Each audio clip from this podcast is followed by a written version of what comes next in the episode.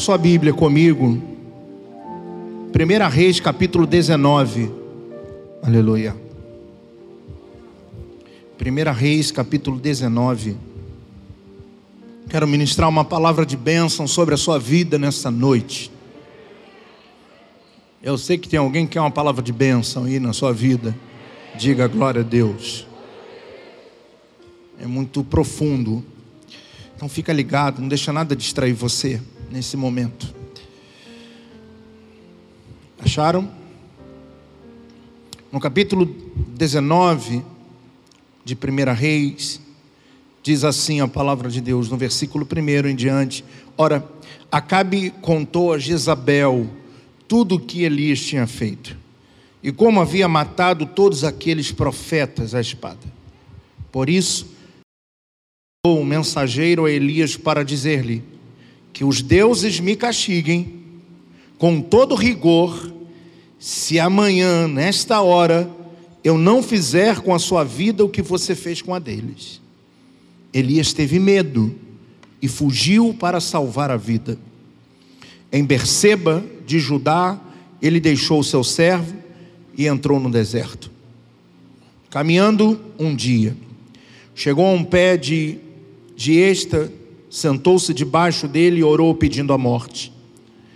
Já tive o bastante, Senhor Tira a minha vida, não sou melhor do que os meus antepassados. Depois se deitou debaixo da árvore e dormiu. De repente, um anjo tocou nele e disse: Levanta-se e coma. Elias olhou ao redor e ali junto à sua cabeça havia um pão assado sobre brasas quentes e um jarro de água. Ele comeu, bebeu, deitou-se de novo. O anjo do Senhor voltou, tocou nele e disse: Levanta-se e coma, pois a sua viagem será muito longa. Então ele se levantou, comeu e bebeu. Fortalecido com aquela comida, viajou 40 dias e 40 noites. Até chegar ao Horebe, o monte de Deus ali, entrou numa caverna e passou a noite. Do Senhor veio a ele: O que você está fazendo aqui, Elias? Ele respondeu: Tem sido muito zeloso pelo Senhor, o Deus dos exércitos. Os israelitas rejeitaram a tua aliança, quebraram os teus altares e mataram os teus profetas à espada. Sou o único que sobrou e agora também estão procurando matar-me. E o Senhor lhe disse: Saia e fique no monte, na presença do Senhor, pois o Senhor vai passar. Então veio um vento fortíssimo que separou os montes e esmigalhou as rochas diante do Senhor, mas o Senhor não estava no vento. Depois do vento houve um terremoto, mas o Senhor não estava no terremoto. Depois do terremoto houve um fogo, mas o Senhor não estava nele. E depois do fogo houve um murmúrio de uma brisa suave. Quando Elias ouviu, puxou a capa para cobrir o rosto, saiu e ficou à entrada da caverna. E uma voz lhe perguntou: O que você está fazendo aqui, Elias? Ele respondeu: Tem sido muito zeloso, ó Deus de Israel. Os israelitas rejeitaram a tua aliança, quebraram os teus altares e mataram os teus profetas à espada. Sou o único que sobrou e agora também estão procurando matar-me.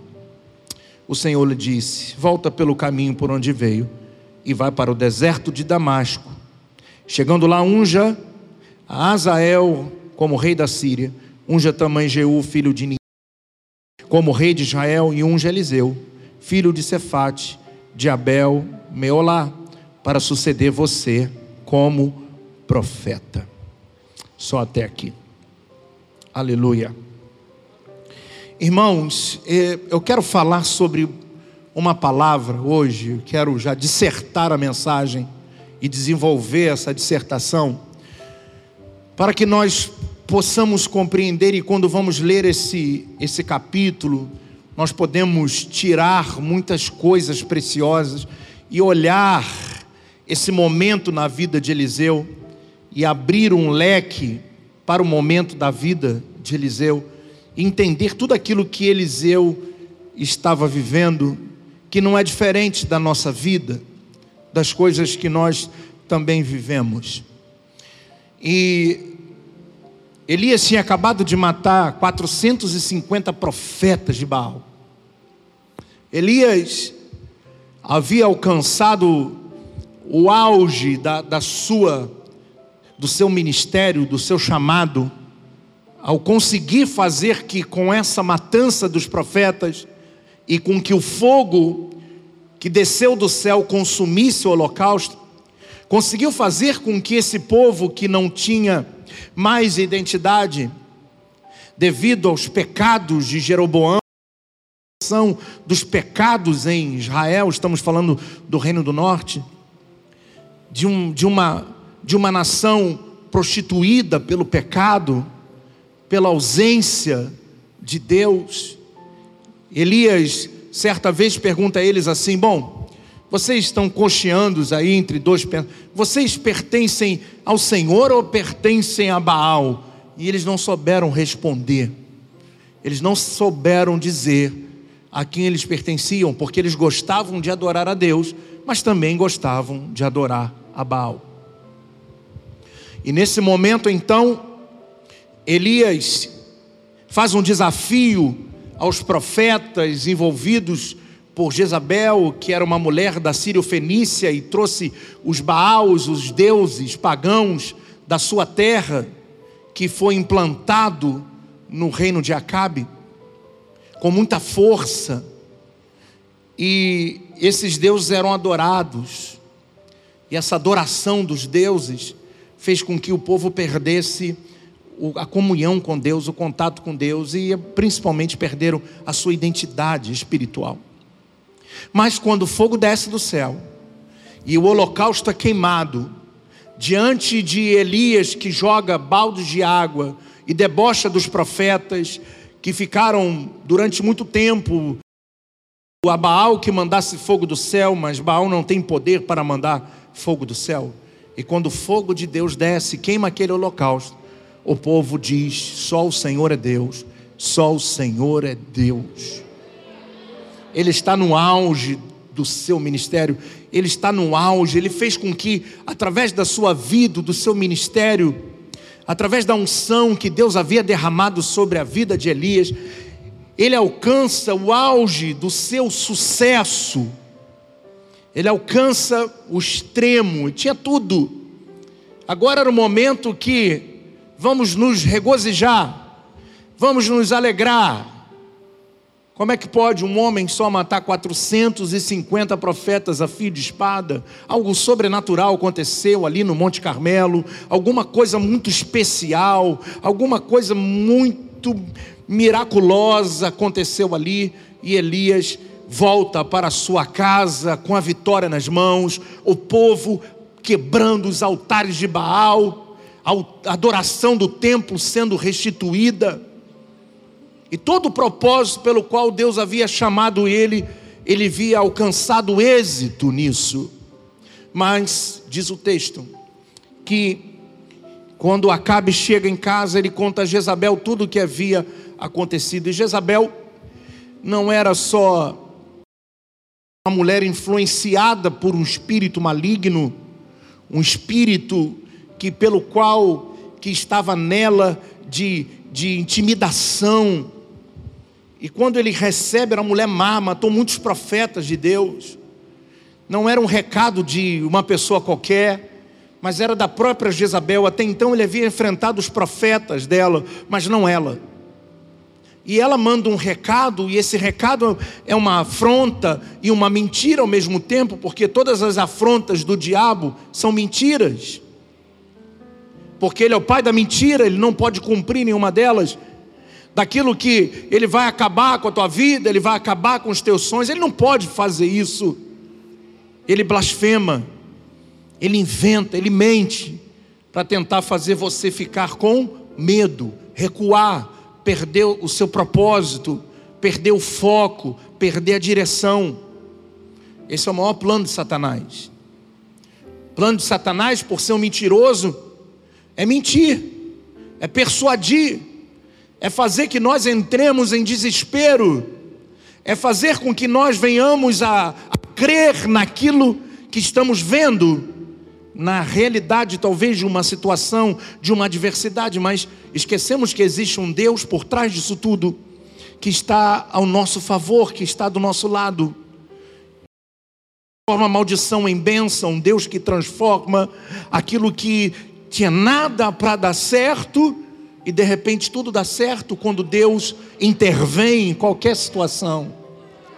Esse é o Deus que eu sirvo, a qual você sirve, a qual você serve, a qual todos nós podemos dizer nessa noite: só o Senhor é Deus. Você pode dizer isso? Só o Senhor é Deus. Mas Elias, olhando o contexto desse momento, e ela manda dizer um recado, e um recado com uma palavra de afronta, dizendo: Olha, você, que os deuses me castiguem. Foi forte. Nós olhamos geralmente para esse texto e nós pensamos assim: como é que Elias caiu nessa? Porque sabemos o final da história. Mas quando Elias ouviu isso, ele não sabia como seria o seu amanhã. E ele é envolvido por aquele sentimento. E a primeira coisa que Elias deixa acontecer e entrar no seu coração é o medo. E diz o seguinte: que os deuses amanhã vai acontecer a mesma coisa com você. Elias teve medo e fugiu. A consequência do medo é a fuga. O medo nos faz fugir. Ele tem medo. E esse medo é transformado em uma palavra chamada autopiedade. Ele é envolvido por esse sentimento. Eu quero falar sobre isso nessa noite. Sobre autopiedade, que é um sentimento, é uma emoção, um comportamento que nós temos quando temos pena de nós mesmos. Quando eu tenho pena de mim. Quando eu olho para mim diante de adversidades, de eventos estressantes, e quando eu olho para mim e digo: eu não posso, eu não vou conseguir, eu não tenho como vencer isso. E quando eu chego a esse momento de reconhecer na minha mente, no meu coração, automaticamente vai gerar as emoções, e as emoções, quando elas são geradas, elas nos forçam às ações, às atitudes. E aí, quando tem um sentimento, e esse sentimento é bloqueado pelas emoções, nós vamos agir mediante aquilo que estamos sentindo no momento. E ele deixa com que isso aconteça na vida dele. Agora o interessante, a autopiedade, ela pode nos envolver desde um comportamento breve em alguma coisa, ocasional e transitório, até o traço de personalidade. Então, geralmente isso aconteceu já com muitas pessoas aqui na igreja, acontece com muita gente, quando você vai fazer lá, todo animado, a prova do Detran, e de repente, você chega lá e fez tudo certinho, na hora que vai estacionar o carro, você esquece de botar o carro em ponto morto. Aí você chega lá, o cara te reprova. Nossa, como é que a gente fica? A gente não fica com raiva, a gente fica assim, mas como é que eu fui burro? Por que, que eu não puxei? Eu sabia como é que era. Sim ou não? E a gente fica ali, é um momento transitório, porque você chora, sai chorando, você liga para todo mundo, você diz assim por um momento: eu não vou mais fazer prova nenhuma, eu não consigo, eu vou esquecer esse negócio. Você esquece o investimento que você fez, mas aquilo é transitório, aquilo passa. E daqui a três, quatro dias você está pagando Duda de novo. E está indo lá de novo. E tem gente que acertou na quinta, na sexta, e foram mais quantos, né? Aquela autopiedade que nós sentimos, ou a, aquele momento que estamos fazendo alguma coisa ou falamos alguma coisa indevida e você por que, que eu disse isso? Olha o que isso causou, eu poderia não ter dito, e aquilo também é transitório, porque passa um tempo e você esquece aquilo e você se perdoa. Mas nem sempre as coisas são transitórias. Algum sentimento da autopiedade, ele vai entrando no coração e quando nós não não permitimos só que ele seja transitório, ele vai criando raiz. E esse é o problema. Ele vai criando raiz. E ele vai trazendo traço de personalidade. E aí vai causando sofrimento a nós e aos outros que estão do nosso lado. Porque é muito difícil você conviver com alguém que tem auto-piedade. Ela nunca consegue acreditar nela, e por não acreditar nela, ela não consegue acreditar em ninguém que está falando alguma coisa para ela. E ela passa a desenvolver isso como um, um sentido comportamental, a ponto das pessoas não aguentarem mais andar do lado dessa pessoa. E a tendência para nós que, para aqueles que estão curados, para aqueles que vivem um momento de autopiedade transitório, porque todos nós vivemos esse momento de autopiedade. Em algum momento nós vamos nos julgar, nos condenar. Isso é muito positivo você olhar e falar: "Meu Deus, o que eu fiz?"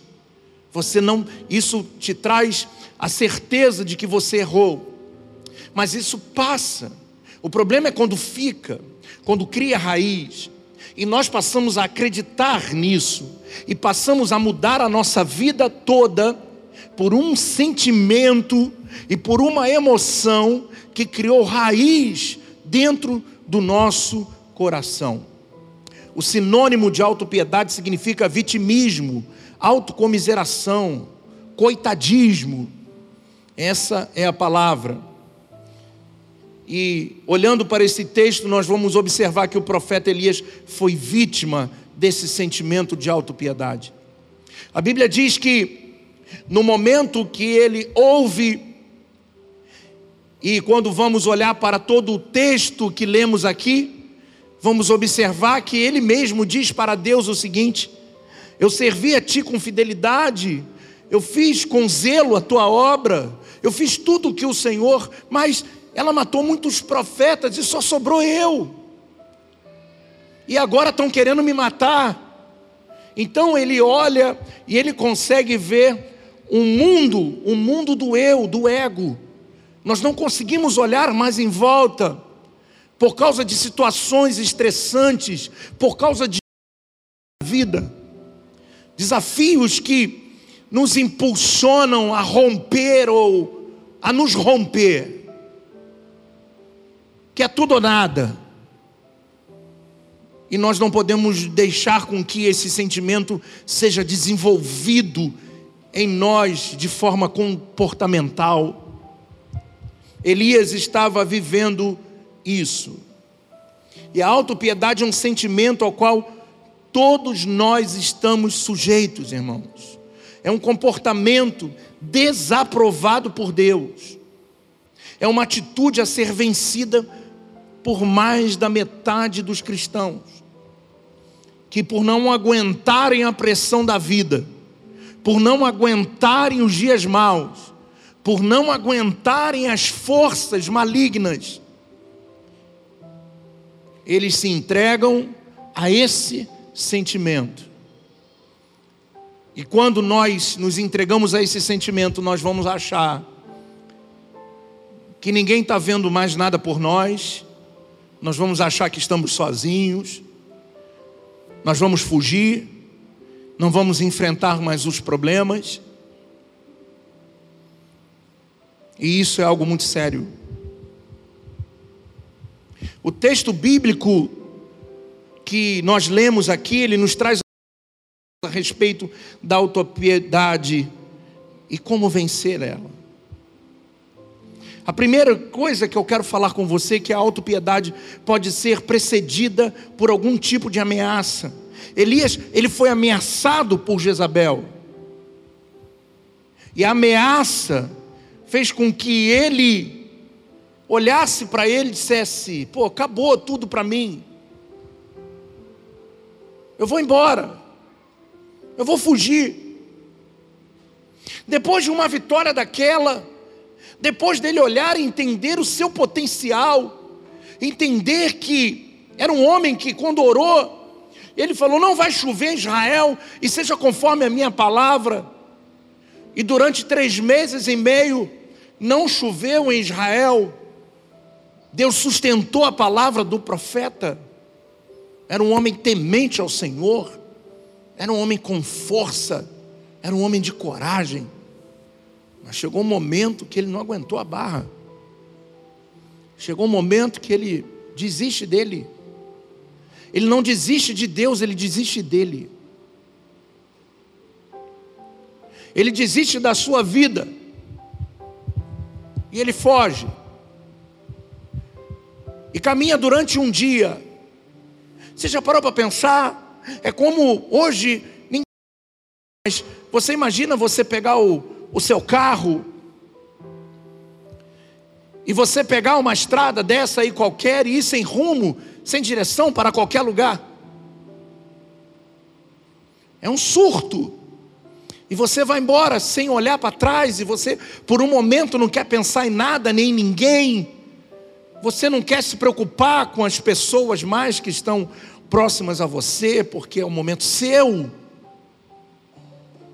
A gente vive o tempo todo para os outros. E na maioria das vezes vivemos para outros que não vivem por você, que não se importam com você. Ele pega e vai embora e mete o pé. Caminha por um dia. Ele encontra uma árvore.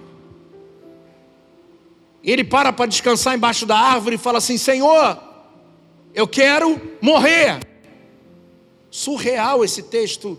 Quando vamos olhar isso, nós precisamos aprender duas coisas. Primeiro, se aconteceu com o profeta Elias, que foi o profeta Elias, quanto mais com eu e você que não chegamos nem isso aqui dele.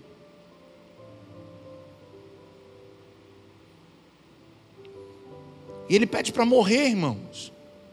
Fala, Senhor, não quero mais viver. Já tive o bastante, tira a minha vida.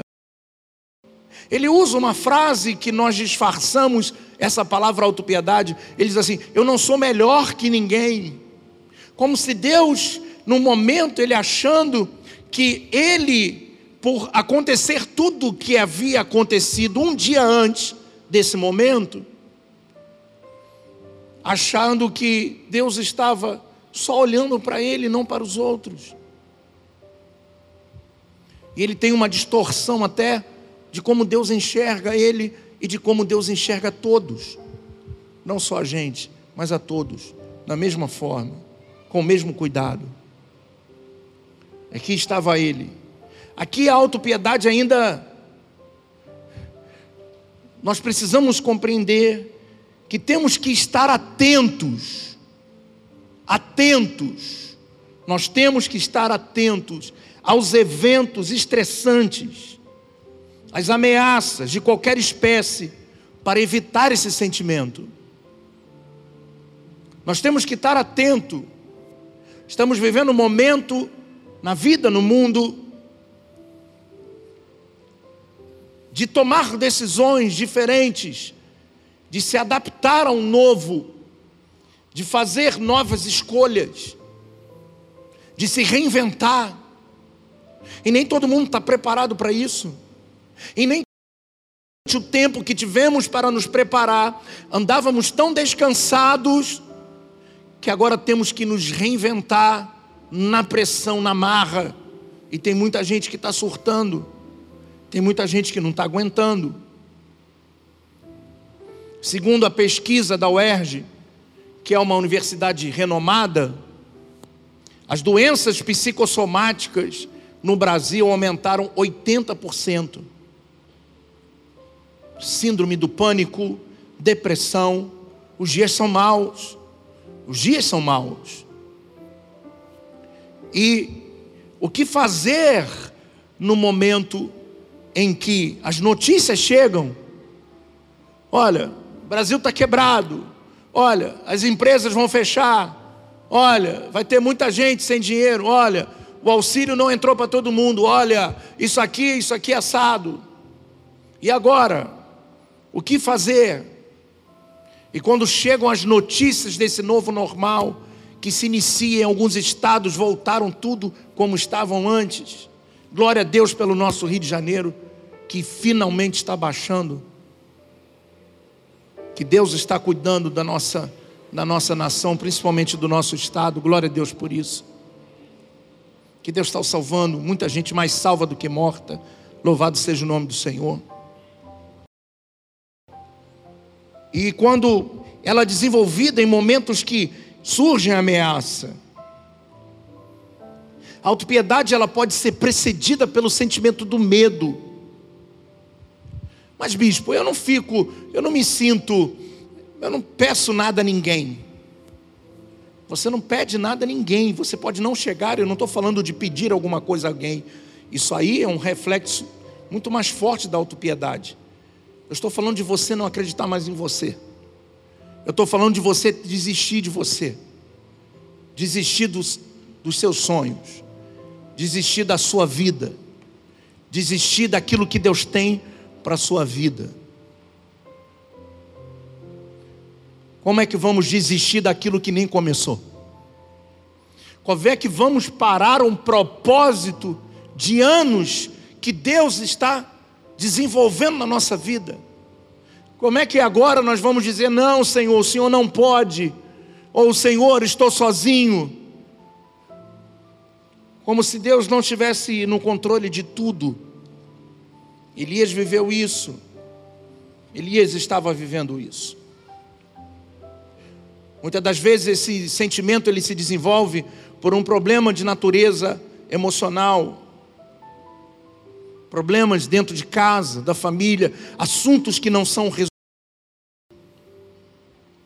assuntos que perduram, a falta de perdão, a falta de entendimento do que seja o amanhã, e na maioria das vezes, essa é uma grande realidade, a gente atende, há muitos anos eu atendo pessoas e os anos vão passando e as coisas não mudam, não mudam, nós vamos empurrando na maioria das vezes os nossos problemas dentro de casa com a barriga.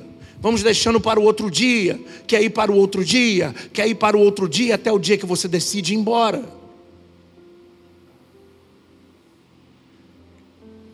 E aí você vai e não consegue mais voltar depois, porque já está tudo arrebentado, desgastado. Ninguém surta do dia para a noite. É um processo longo que está sendo desenvolvido, mas que a gente mascara isso com outro nome, com outro sentimento, com outra palavra, mas na realidade é autopiedade.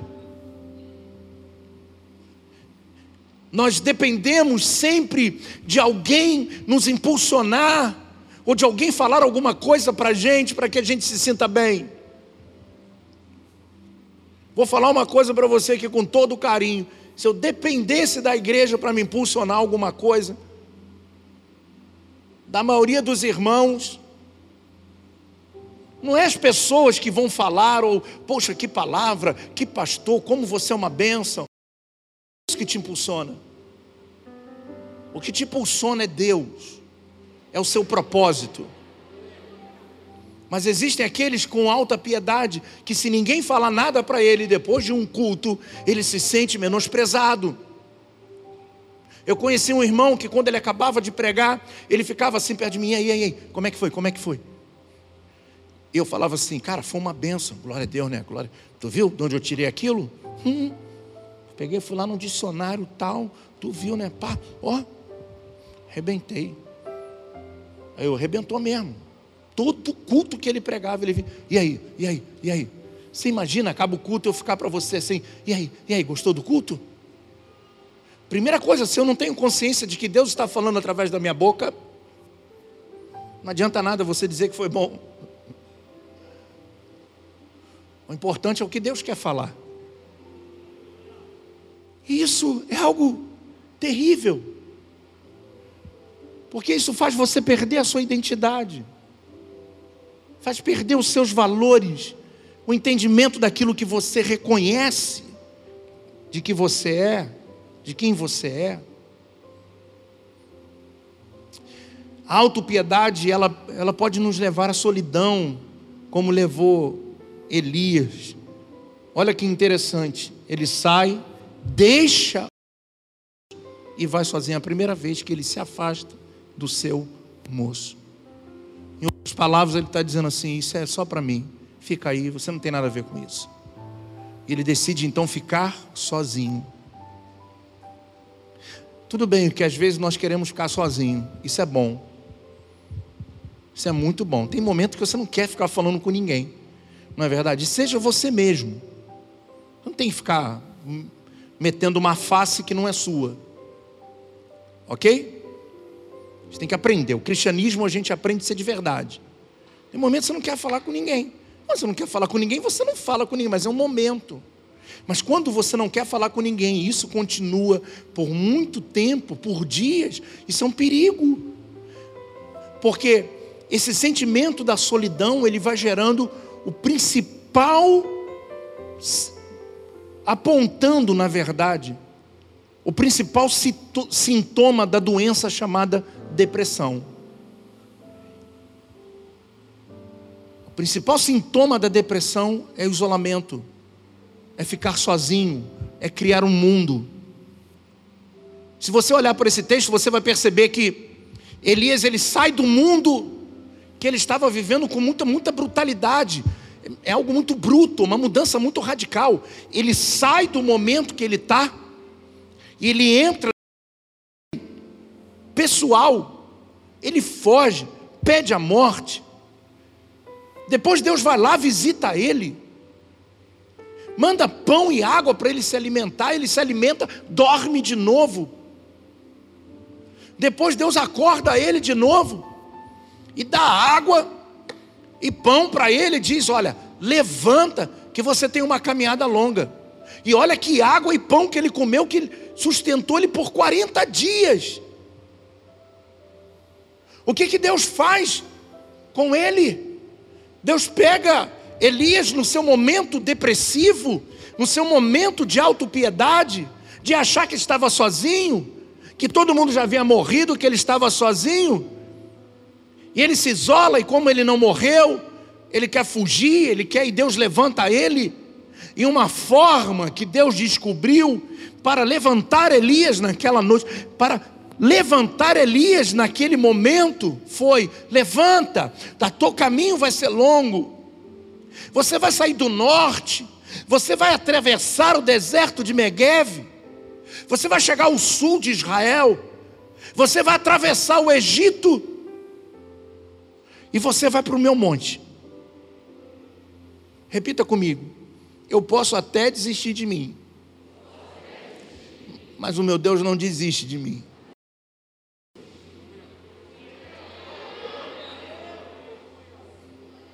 Repita, o meu Deus nunca vai desistir de mim.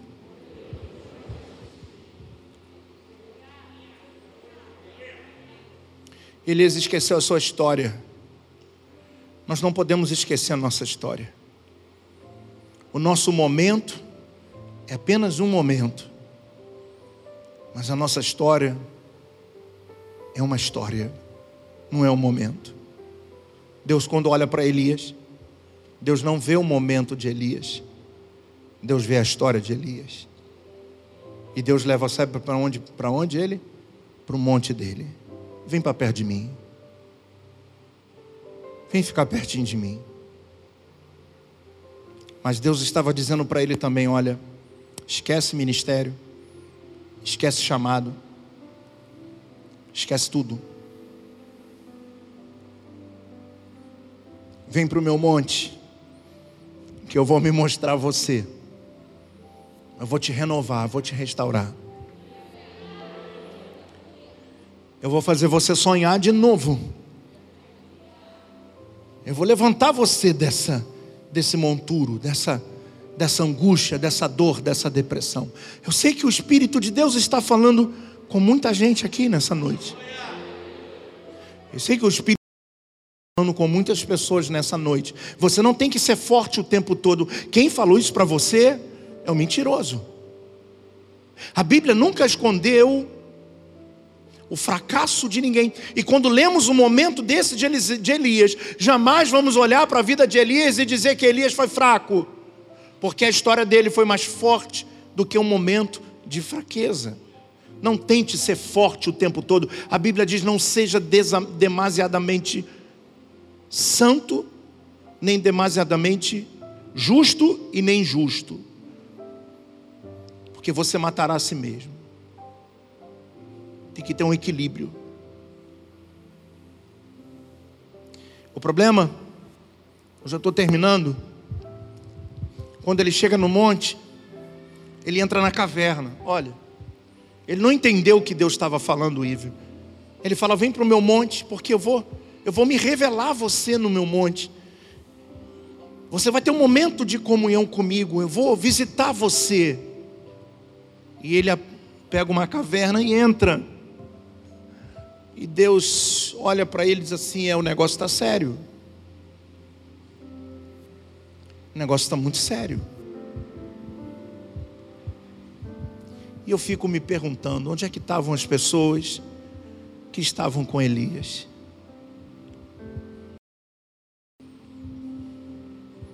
Ninguém percebeu que Elias tinha ido embora? Ninguém percebeu que Elias tinha fugido. Ninguém foi atrás de Elias. Ninguém.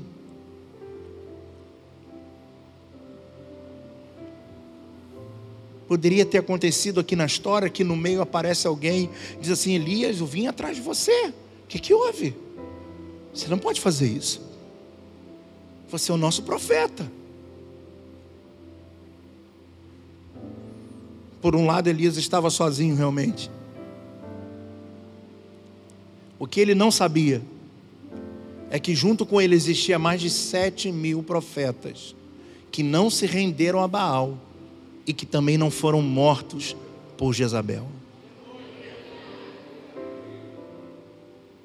Às vezes a gente pensa que está sozinho, mas tem um monte de pessoas que estão vivendo coisas semelhantes a nós, que não se renderam que não se entregaram. A única forma do diabo nos vencer é quando a gente desiste. A única forma do diabo nos vencer é quando nós desistimos de nós mesmos.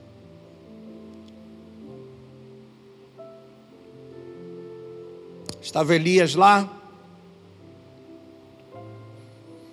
e Deus então, da forma convencional, e começa a mostrar a Elias e começa a fazer as coisas pelo qual Elias estava acostumado. E nós, quando temos esse mesmo perfil, você pode ter entrado aqui hoje por essa porta esperando uma mensagem de um grande avivamento, porque quando estamos mal, nós queremos fogo. Mas Elias conhecia o fogo. E quando o fogo passa, isso não desperta Elias, porque ele estava acostumado com isso, isso era normal para ele. Quando passa um furacão, Elias também não fica impressionado, porque ele estava acostumado com isso. Mas de repente, vem uma brisa,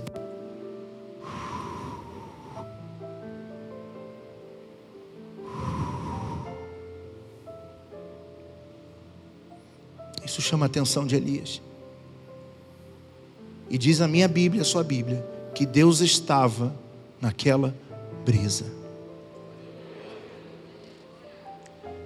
Às vezes Deus vem como fogo, mas para Deus nos tirar da autopiedade, às vezes ele, vem, ele vem de forma diferente para que a gente. que Ele é Deus de fogo, mas também Ele é Deus de brisa. Sai daí, o que, que você está fazendo aí? A minha pergunta para você nessa noite: o que, que você está fazendo tão longe? O que você está fazendo da sua vida? Por que você parou? Por que você desistiu de você, dos seus sonhos, dos seus projetos? Por que, que você desistiu de estudar, de avançar? Porque você desistiu do seu ministério? Por que, que você desistiu? Elias, Deus entende, Deus entende as nossas ações, mas nós temos que tomar uma atitude. E hoje eu quero convidar você acreditar em você de novo. Eu quero convidar você a dizer para você mesmo: eu posso, eu sou capaz, eu vou vencer essa crise, eu vou vencer essa luta, eu vou vencer essa adversidade, eu vou vencer essa guerra que se levantou na minha vida. Eu vou, levar, eu vou vencer essa guerra dentro da minha casa. Eu vou vencer essa guerra existencial. Eu não vou mais fugir. Eu não vou mais me sentir um pobre coitado. Eu não vou mais me olhar como uma pessoa que não tem futuro. Talvez você cresceu numa família e você o tempo todo ouviu até mesmo dos seus familiares, dizendo que você não chegaria, de que você não seria, e você acreditou nisso, como Elias acreditou em Jezabel. E você acreditou no que muitos disseram ao teu respeito e deixou de olhar o que Deus diz ao teu respeito.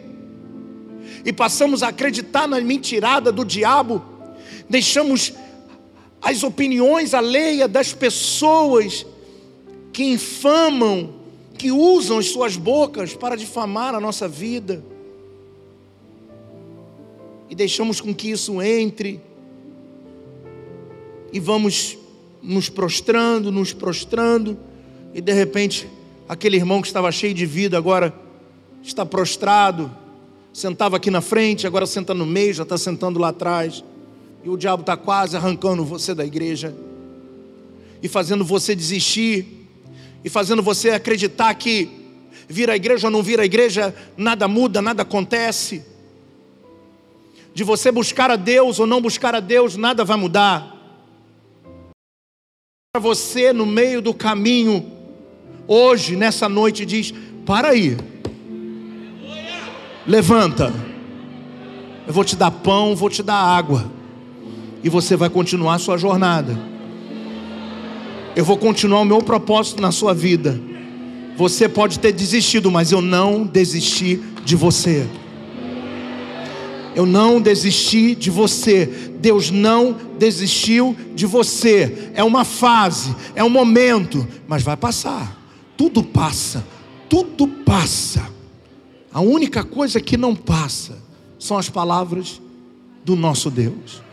Céu e terra passarão, mas essas palavras são eternas.